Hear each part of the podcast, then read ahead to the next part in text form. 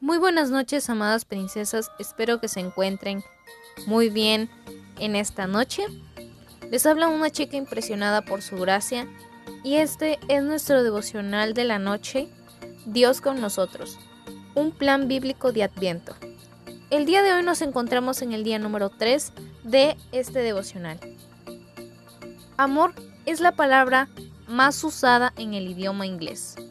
Si no lo crees, escribe la palabra amor en tu navegador de Google y verás el número de resultados que aparecen. Se mencionó que una de las preguntas más frecuentes a los ayudantes activados por voz en los teléfonos inteligentes en el pasado reciente fue ¿Me amas? Eso es un grito de ayuda, sin duda. Cuando Jesús vino a la tierra, su intención expresa fue demostrar un gran amor por la humanidad. Siempre había amado a su pueblo, pero de alguna manera su pueblo no podía mantener sus ojos enfocados solo en él. Como resultado, se desviaron de su curso repetidamente, abandonando a este Dios amoroso y dejándose abiertos a su justa ira y castigo. Dios en su gran amor nunca los abandonó para siempre ni se lavó las manos de ellos en la apatía, sino que los perdonó de nuevo, los reunió para sí mismo. Cuán gran amor, ¿no? Tan profundo, tan incomprensible, tan espléndido y tan incomparable. Fue este amor el que hizo enviar a su único hijo a la tierra para convertirse en uno de nosotros y así poder experimentar a Dios en un nivel totalmente nuevo. ¿Qué significa para nosotros entonces? Cada uno de nosotros anhela y anhela ser amado, sin excepción.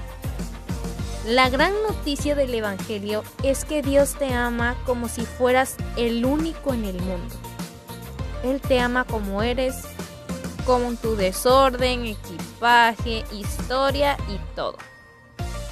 No necesitas filtros o ediciones cuando estás con Él. Él te ama tanto que envió a su Hijo por ti para que nunca estés solo y nunca seas olvidado. Te ama con cada fibra de tu ser y su amor por ti no desprende lo que hagas o de cómo te comportes. ¿No es eso un alivio? El mundo roto en el que vivimos ha retrocedido el amor en tantas cosas que a menudo somos incapaces de aceptar el amor de Dios por nosotros.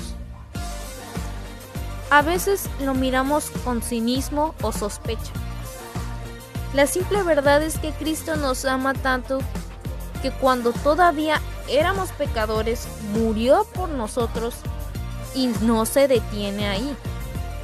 Nos adopta en su familia y ahora somos llamados hijos de Dios. ¡Qué honor!